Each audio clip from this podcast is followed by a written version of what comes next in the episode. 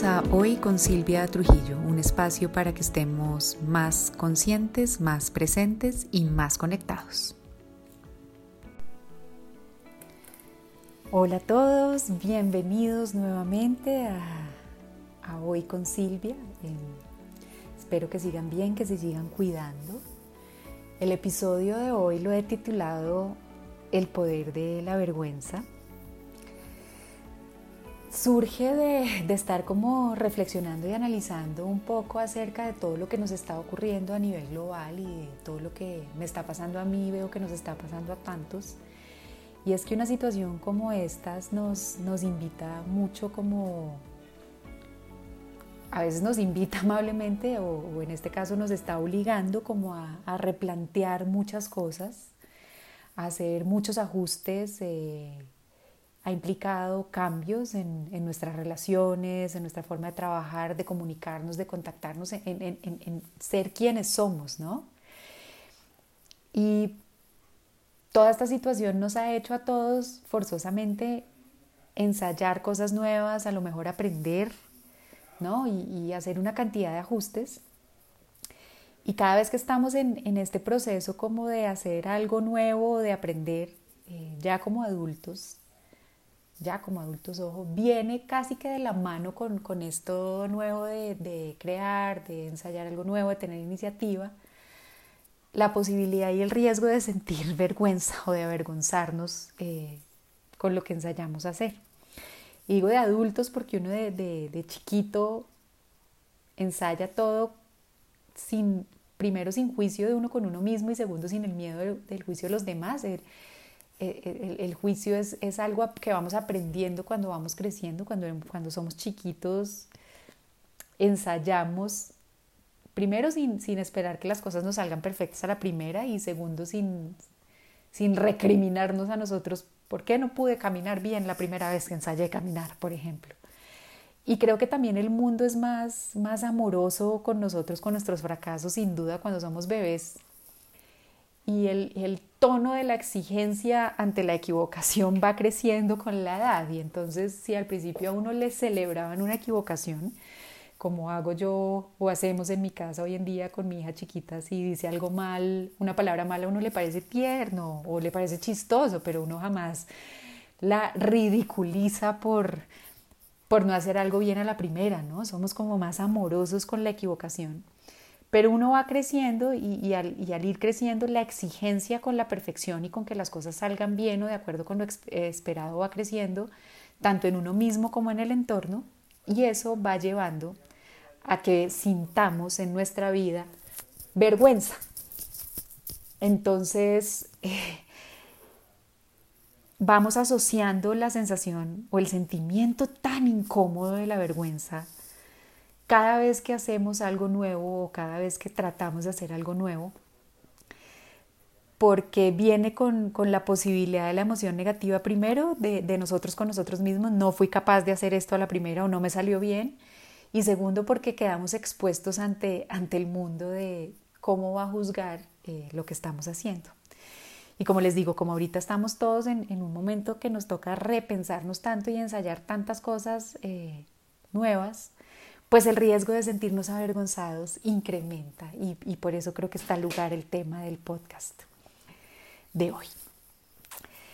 Sobre la vergüenza, pues que una de las sensaciones más incómodas que podemos tener como seres humanos en nuestra vida es, es esa, esa emoción que llega cuando algo no nos sale bien y nos sentimos expuestos, ¿no? Y surge como esta cosa grande, gorda y oscura que, siente uno que se le mete hasta por los huesos y que por lo mismo como la hemos sufrido alguna vez en la vida y sabemos lo fea y lo incómoda que es, tendemos a negar o evadir a cualquier costo, porque es horrible. Pero lo que quiero, les quiero compartir hoy es que si nos permitimos aceptarla y dejarla ser, puede ser el inicio de un camino de transformación y de crecimiento maravilloso que nos termina es conectando más con nosotros y llevándonos a, conocernos más y por lo menos actuar más a conciencia. Ahora también se habla mucho y el término de moda reinventarse.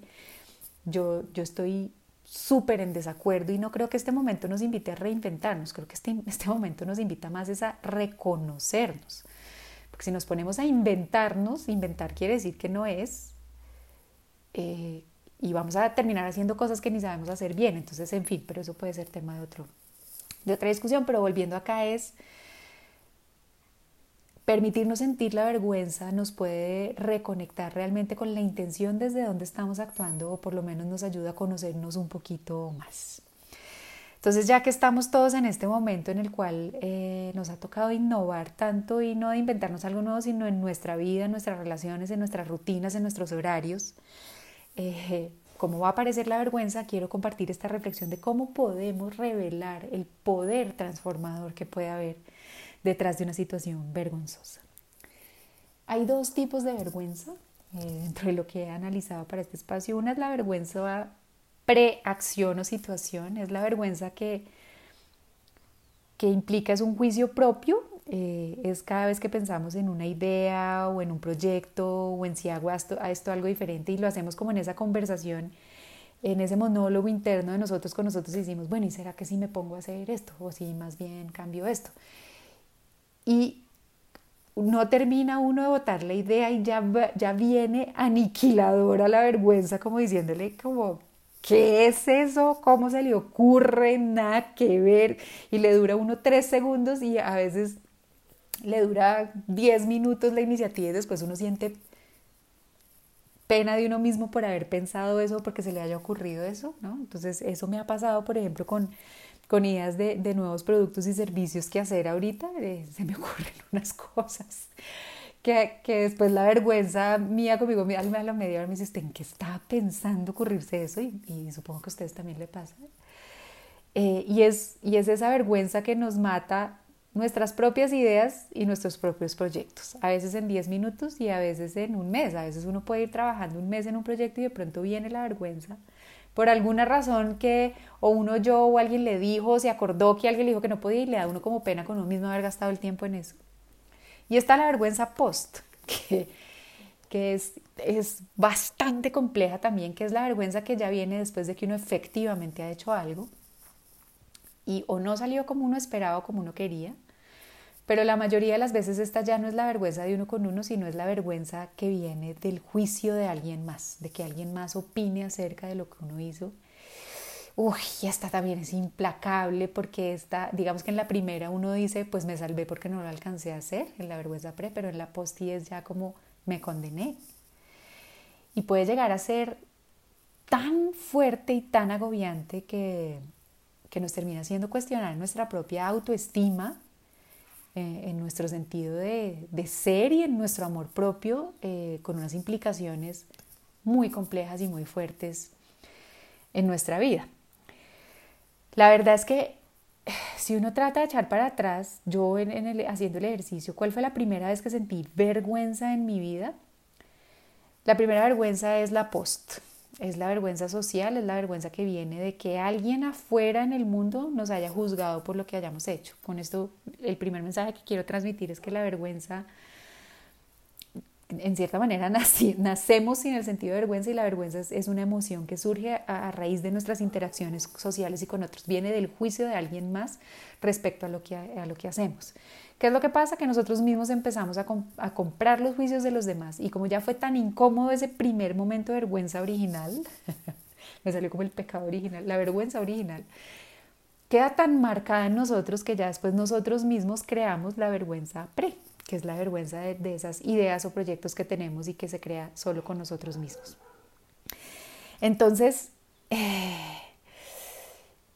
esa primera vez queda como muy marcada en, en nosotros. Yo tengo mi, mi primer recuerdo de vergüenza, eh, yo, yo le, le, trato de poner una edad, yo no puedo poner la edad exacta, pero yo calculo que fue hacia los cuatro o cinco años.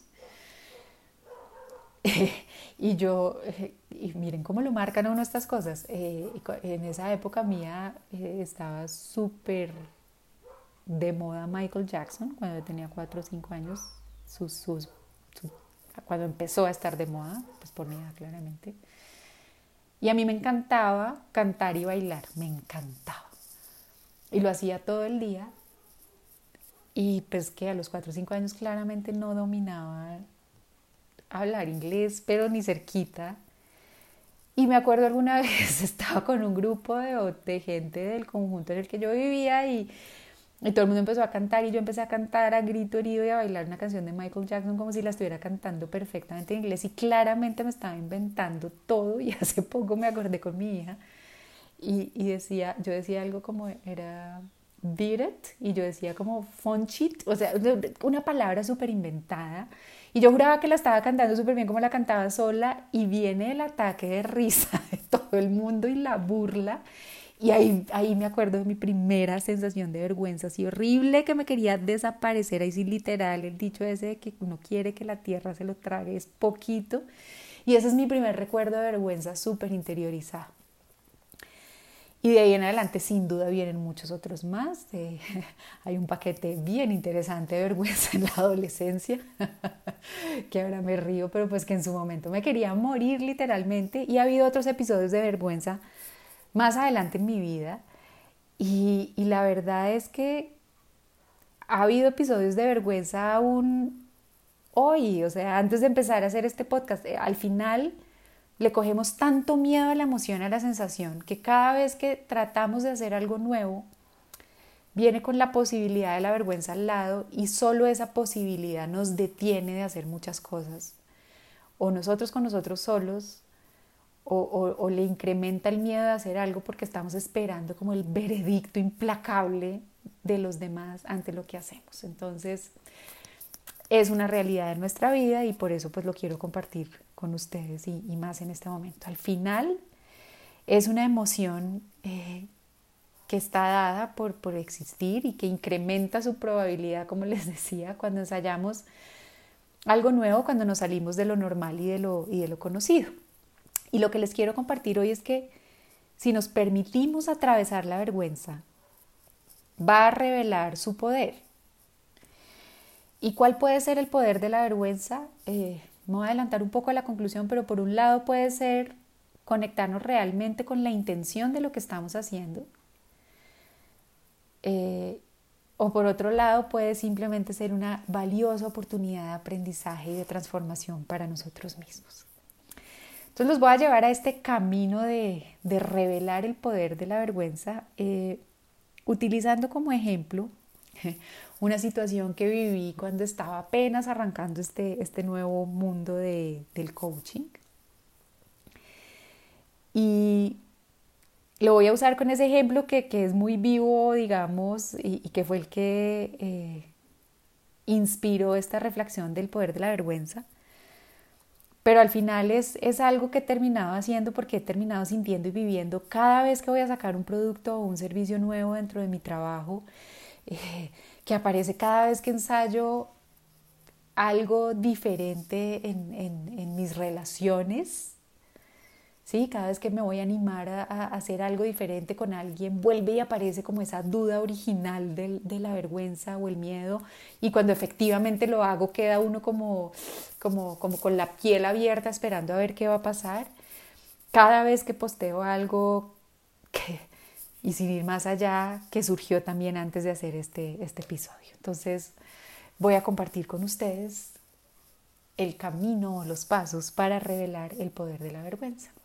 Entonces, como les dije, voy a utilizar de ejemplo eh, el caso que inspiró esta reflexión y, y el caso se denomina la peor charla de la historia y es que al, muy poco tiempo de haber empezado este, este nuevo camino y esta nueva forma de vida, dedicarme a, hacer coach y a, compartir ¿no? Eh, todos los mensajes y las reflexiones que comparto, eh, me contrataron y esta fue exactamente la, la charla número 5 para la cual me contrataron y fue una charla para una empresa. Y fue la charla número 5, es decir, había habido cuatro antes y ha habido otras más después, pero para mí ha sido la más difícil y la más incómoda por muchas razones que no, no es necesario entrar a detallar ahorita. Pero fue una charla difícil, incómoda, desde, creo que desde el proceso mismo de contratación. y todo fue mal, el antes, el durante fue incómodo, fue feo, era, era un grupo de, del sector de inversiones financieras, o sea, marcianos para mí totalmente. Eh, estuve incómoda yo, se notaba, eh, no, no sirvió el audio de la charla, entonces arranqué mal, la gente estaba pegada al celular y no me oían, eh, la disposición de las sillas y de las mesas no pudo ser como yo había querido que fuera, en fin, todo mal.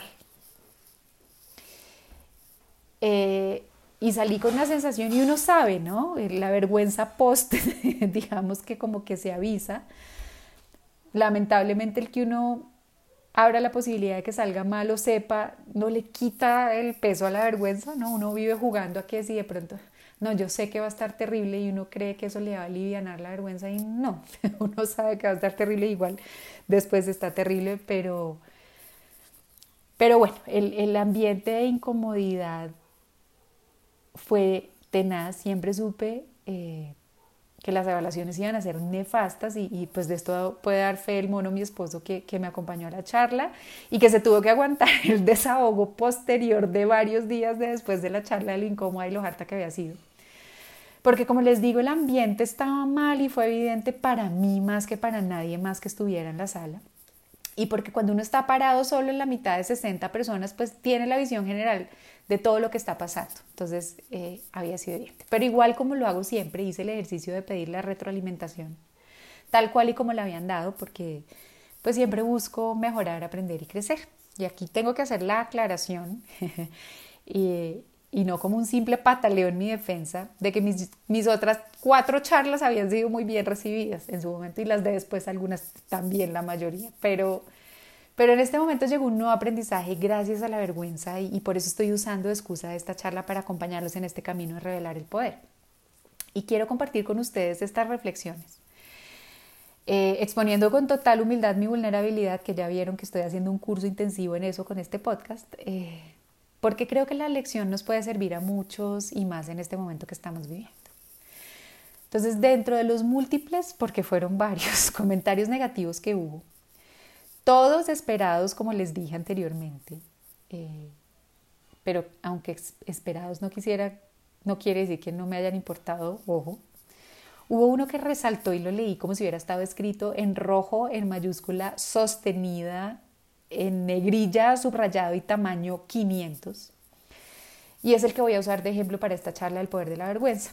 Y es que en uno de los comentarios me gané el título a ser literalmente la peor charla de la historia. y vuelvo y leo esto y vuelvo y siento como todo ese peso, como si le cayeran a uno 5 mil kilos de peso encima y quisiera desaparecerme y dejar de hablarles en este momento. O sea, así de poderosa es la fuerza de la vergüenza. Pero como ahora mi propósito de la vida es ser más consciente y acompañar a otros en ese proceso también, con toda la vulnerabilidad que implica, pues la verdad es que la principal manera de lograrlo es ver cómo respondemos ante la vida y ante sus circunstancias. Y, y en este momento muchas situaciones nos pueden estar dando o, o la vergüenza pre, que nos da miedo ensayar a hacer algo nuevo, o nos pueden estar dando la vergüenza post de que efectivamente estamos ensayando a hacer algo nuevo y no podemos. Ojo, y puede ser tan simple como que de verdad no sé conectarme a Zoom para la llamada o que no me di cuenta y dejé la cámara prendida para la reunión de la oficina y salí mal arreglado. No sé, lo que sea, hay tantas cosas que nos dan vergüenza, la verdad. Entonces nos sirve para todo lo que está pasando en este momento. Entonces lo que les quiero compartir es ese camino que descubrí gracias a la peor charla de la historia, de cómo podemos responder diferente ante la vergüenza. Y responder diferente es no hacer lo que tendemos a hacer normalmente, que es evitarla, evadirla o negarla a toda costa, tratando de tapar que nadie vio o no se dio cuenta, sino todo lo contrario. Es responder con la conciencia de que estoy avergonzado, y cuando arranco a responder desde la conciencia que estoy avergonzado, es que se va revelando el poder que esta difícil e incómoda emoción puede tener en nuestra vida. Entonces aquí les voy a ir contando el paso a paso de reacciones que empecé a tener a raíz de la peor charla de la historia, pero que sigo incorporando a un día a día en mi vida a raíz de cualquier situación que me genere vergüenza, no solo en mi trabajo, en mis relaciones, en mis ideas, en ese, en ese monólogo mental que tengo yo con yo acerca de lo nuevo que puedo hacer, ¿vale? Entonces aquí va. El primer paso es permitirse sentir la vergüenza. Es no uno trata de minimizarla diciendo como, ah, no fue tan grave o, la verdad no me importa o problema del que lo escribe, ¿saben? Una tanta cosa. Entonces, la primera clave para revelar el poder de la vergüenza es precisamente permitirse sentir la vergüenza. Sí, es dejar que caigan esos 5.000 kilos negros encima y uno quiera desaparecerse y uno se sienta horrible y no quiera existir. Y empieza uno a sentir vergüenza con uno mismo, de, ser uno mismo y de haberlo hecho, y empieza uno a sentir vergüenza con los implicados en la situación, si estamos hablando de vergüenza post, como es el ejemplo que les estoy poniendo la peor charla de la historia, a mí me había, contratado una amiga, entonces la vergüenza con ella, eh, pasó de la vergüenza con ella a vergüenza conmigo mismo, a después vergüenza con los jefes de ella porque si le van a regañar a ella, a después vergüenza con el, cada uno de los asistentes Vergüenza hasta con el señor que había servido el tinto en la charla y de ahí en adelante vergüenza con el resto del planeta. Ojo, y esto fue, la retroalimentación llegó dos meses después de la charla, o sea, nos sentimos avergonzados de ser nosotros con el planeta, aún después de que ha pasado la situación, así de poderosa y de nefasta es la emoción. Pues la vergüenza nos hace pensar que el juicio de alguien más nos queda tatuado en la frente de por vida, así ni sepamos bien quién es ese alguien que escribió, no tengo idea a hoy quién escribió. Gracias a Dios. no mentira, en serio no sé quién lo escribió. Y muy probablemente nunca lo, lo, me lo volveré a encontrar en la vida, pero ese X logra cuestionar nuestra existencia entera. Así de poderoso y de incómodo es el sentimiento y la sensación y quiero que sepan que lo he vivido y que vuelvo y lo vivo y claro que por eso lo queremos evitar. Suena un poco masoquista no quererlo evitar, pero hombre, ahí es que está el inicio del poder de la revelación, en sentir la emoción con toda su magnitud.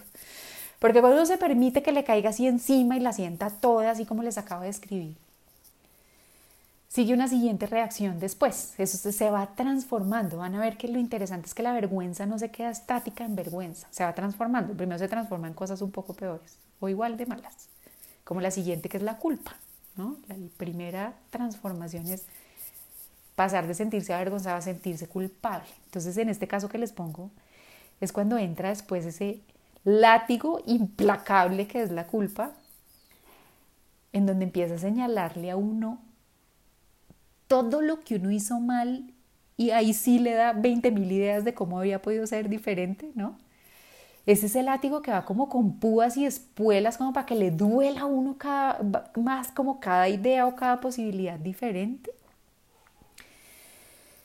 Uy, y es horrible y, como que le, le, abre a uno, la, le deja la piel viva y abierta la culpa y es horrible, pero si uno se permite pasar ese rato, ojo, sin quedarse ahí, ¿no? Porque pues peor, acabamos el podcast ahí. Cuando lo permite dejar hablar a la culpa y salir con toda, dándole a uno la yugular, esa culpa se va a transformar en rabia. Entonces miren cómo ya hay otra transformación de la vergüenza y sigue esa emoción principalmente con uno mismo. Miren, uno empieza y yo por qué dije y no por qué hice y, por qué no paré y por qué no dije que apagar el celular y por qué no dije que si no era con el sonido inicial de lo mío no arrancar, no, y, y esa rabia de por qué, por qué. Pero para ser completamente honesta también, rabia con quien me otorgó el título en el caso de la charla, ¿no? Como y este, ¿quién se cree y uno empieza a botarla y, este, es, este es el ejemplo que les pongo, pero pónganlo en el ejemplo de ustedes. Eh, si yo me acuerdo chiquita, ya me acuerdo la ira que me daba con todos los otros niños que estaban a mi alrededor burlándose de mí, ¿no? Y en la adolescencia, pues con toda la gente que estaba involucrada. Y es rabia con uno y con el otro. Y, y si uno la deja salir y la deja liberarse, genera la rabia esa sensación de rechazo como hacia uno por haber aceptado algo que uno realmente no quería hacer o no tenía la información para hacer, por no haber parado cuando uno vio la primera señal de que las cosas no estaban saliendo bien, ¿no? La rabia por haber seguido metiéndome en una situación incómoda o, ¿saben? En este caso de grande, de chiquita la rabia de la rabia de haber compartido todo mi histrionismo con ese grupo de gente y después la rabia con el otro, como les digo, ¿no? La rabia con, con el, sí, tan cómodo pegado a un chat todo el tiempo y tan fácil que debe ser poner que es la peor charla de la historia en una hoja como para salir de eso sin tener en cuenta las consecuencias que tiene, ¿no? Entonces uno deja salir toda esa rabia contra uno y contra el que le toque y la rabia se transforma, no se queda eternamente en rabia si uno la deja salir. Y se transforma en algo también igualmente harto que es la inseguridad. Entonces uno pasa luego y en minutos a, a cuestionarse a uno mismo, a cuestionar sus habilidades, a cuestionar sus esfuerzos, a cuestionar sus aprendizajes, a cuestionar las otras veces en que sí ha salido bien, o sea, pasa uno a cuestionar hasta cuando bailaba a menudo que era en español y me salía tan lindo y me lo sabía tan bien. en el caso de la charla se le a cuestionar las cuatro charlas anteriores y, y duda uno de todos los feedbacks positivos. Mira el poder que tiene la inseguridad. Uno puede tener 200 pruebas de que hace algo bien y llega una que le dice que lo hizo mal y es más poderosa que 200. Es así de fuerte la carga. Y con esta transformación en inseguridad, llega uno a, atentar contra su autoestima, a cuestionarse a uno mismo, a cuestionar su validez, si uno es bueno, si uno es vale, solo por un comentario. Uno versus 200 gana uno. O sea, eso no cuadra en ningún tipo de, de qué fórmula matemática. Bueno, de pronto hay una por ahí que desconozco claramente, pero, pero miren lo poderoso. Pero la inseguridad, si uno se permite sacar todas esas preguntas, ojo, otra vez sin quedarse ahí, se va transformando y en mi caso, lo que los invito es a que se transformen en sarcasmo. Y es que pasé entonces de, de la rabia y de la inseguridad y de todo, cuando uno la deja salir todo, empiezan a salir cosas tan dementes de todo lo que uno dice. Cuando uno deja la mente loca que suelte todo lo que piensa después de cuestionarme a mí, de decir, me tiré mi vida renunciando a mi trabajo porque soy la peor charla de la historia. Si uno deja salir la mente, eh, somos tan poderosos y tan creativos que de pronto lo que salió después fue, pero bueno, pues por lo menos ya tengo un título mundial en algo, ¿no? e histórico. Entonces salió así creativo de repente cuando uno, cuando uno deja que salga la, la emocionalidad sin filtro.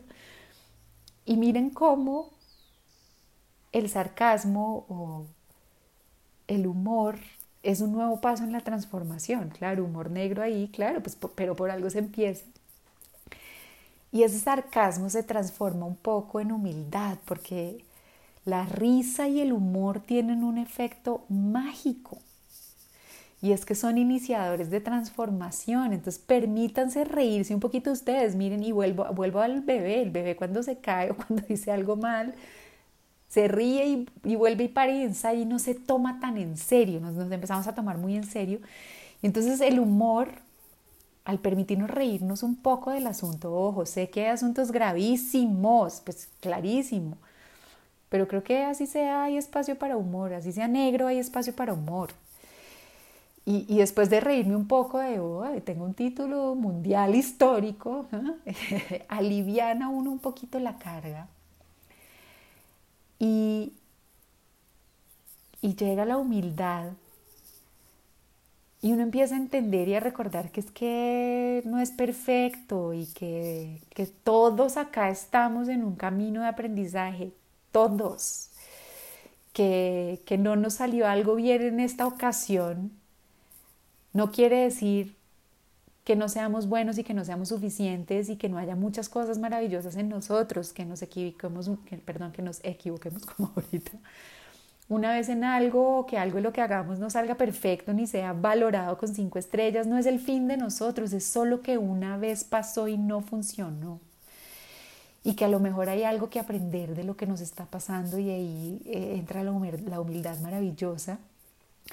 Y esa humildad si la, si la permitimos transformar en, en amor propio, nos ayuda a empezar a ver las cosas con un poco más de perspectiva, con amor a nosotros, con compasión y nos ayuda a entender que sí, a veces algo sale mal y que no todas nuestras ideas son chéveres y que no todo lo que estemos ajustando ahorita nos va a hacer sentir como si la vida fuera arcoíris y unicornios, pero que va a haber otras cosas que sí nos van a funcionar y que, y que va a haber otras cosas que sí nos van a hacer sentir bien y que, que ese título que estrenamos, como el de tener la peor charla de la historia, es un título más no nos define, que fue algo que pasó más, más no es quién somos, ¿no? Y, y eso es muy poderoso y el amor propio nos ayuda a, y se transforma en conciencia. ¿Por qué lo hice? ¿Cuál es la intención? En mi caso, ¿por qué doy charlas? ¿Por qué hablarle a otros? Y, y llega la respuesta desde la conciencia y es porque a mí me apasiona acompañar a otros a llevar una vida más consciente y porque me encanta mostrarle a otros que al ser transformadores de su realidad pueden crear una vida maravillosa y yo lo que quiero es compartir un mensaje de algo que me ha funcionado a mí. Y que gracias a la peor charla de la historia, ahora sé que no le va a llegar a todo el mundo y que no le va a gustar a todo el mundo, pero que a pesar de eso sigo tan convencida de lo que estoy haciendo, que estoy dispuesta a ganarme ese título y muchos otros más, solo porque a alguien por ahí le llegue el mensaje bien. Y así es como la vergüenza se va transformando y nos va conectando y nos va ayudando a volver la vergüenza en una valiosa enseñanza o por lo menos a conectarnos con la intención de nuestro por qué hacemos lo que hacemos. Y para no extenderme más en ese caso, la, principal enseñanza en mi caso de, la vergüenza o, de, de, la vergüenza de ser la dueña del título de tener la peor charla de la historia, me llevó a darme cuenta que yo amo tanto lo que hago y creo tanto en esto que yo estoy dispuesta a seguir haciéndolo, aunque me gane ese título muchas veces más.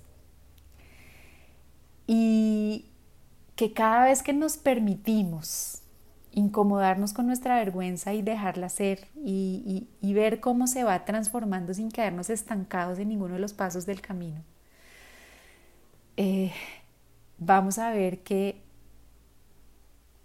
vamos a conectarnos con nuestra esencia o por lo menos vamos a ver y darnos cuenta de que la intención desde donde estábamos actuando no estaba en el lugar correcto, hombre, que al final no pasa nada, que nos avergonzamos o por una idea o por un plano, por un acto, sí, que puede haber unos tremendos sí, pero que al final nuestro peor juez y nuestro peor crítico somos nosotros mismos y que la peor condena o el peor castigo o la vergüenza es privarnos de volver a ensayar algo nuevo solo por miedo a sentirnos avergonzados, porque como acabamos de ver en el episodio de hoy, la vergüenza se puede transformar.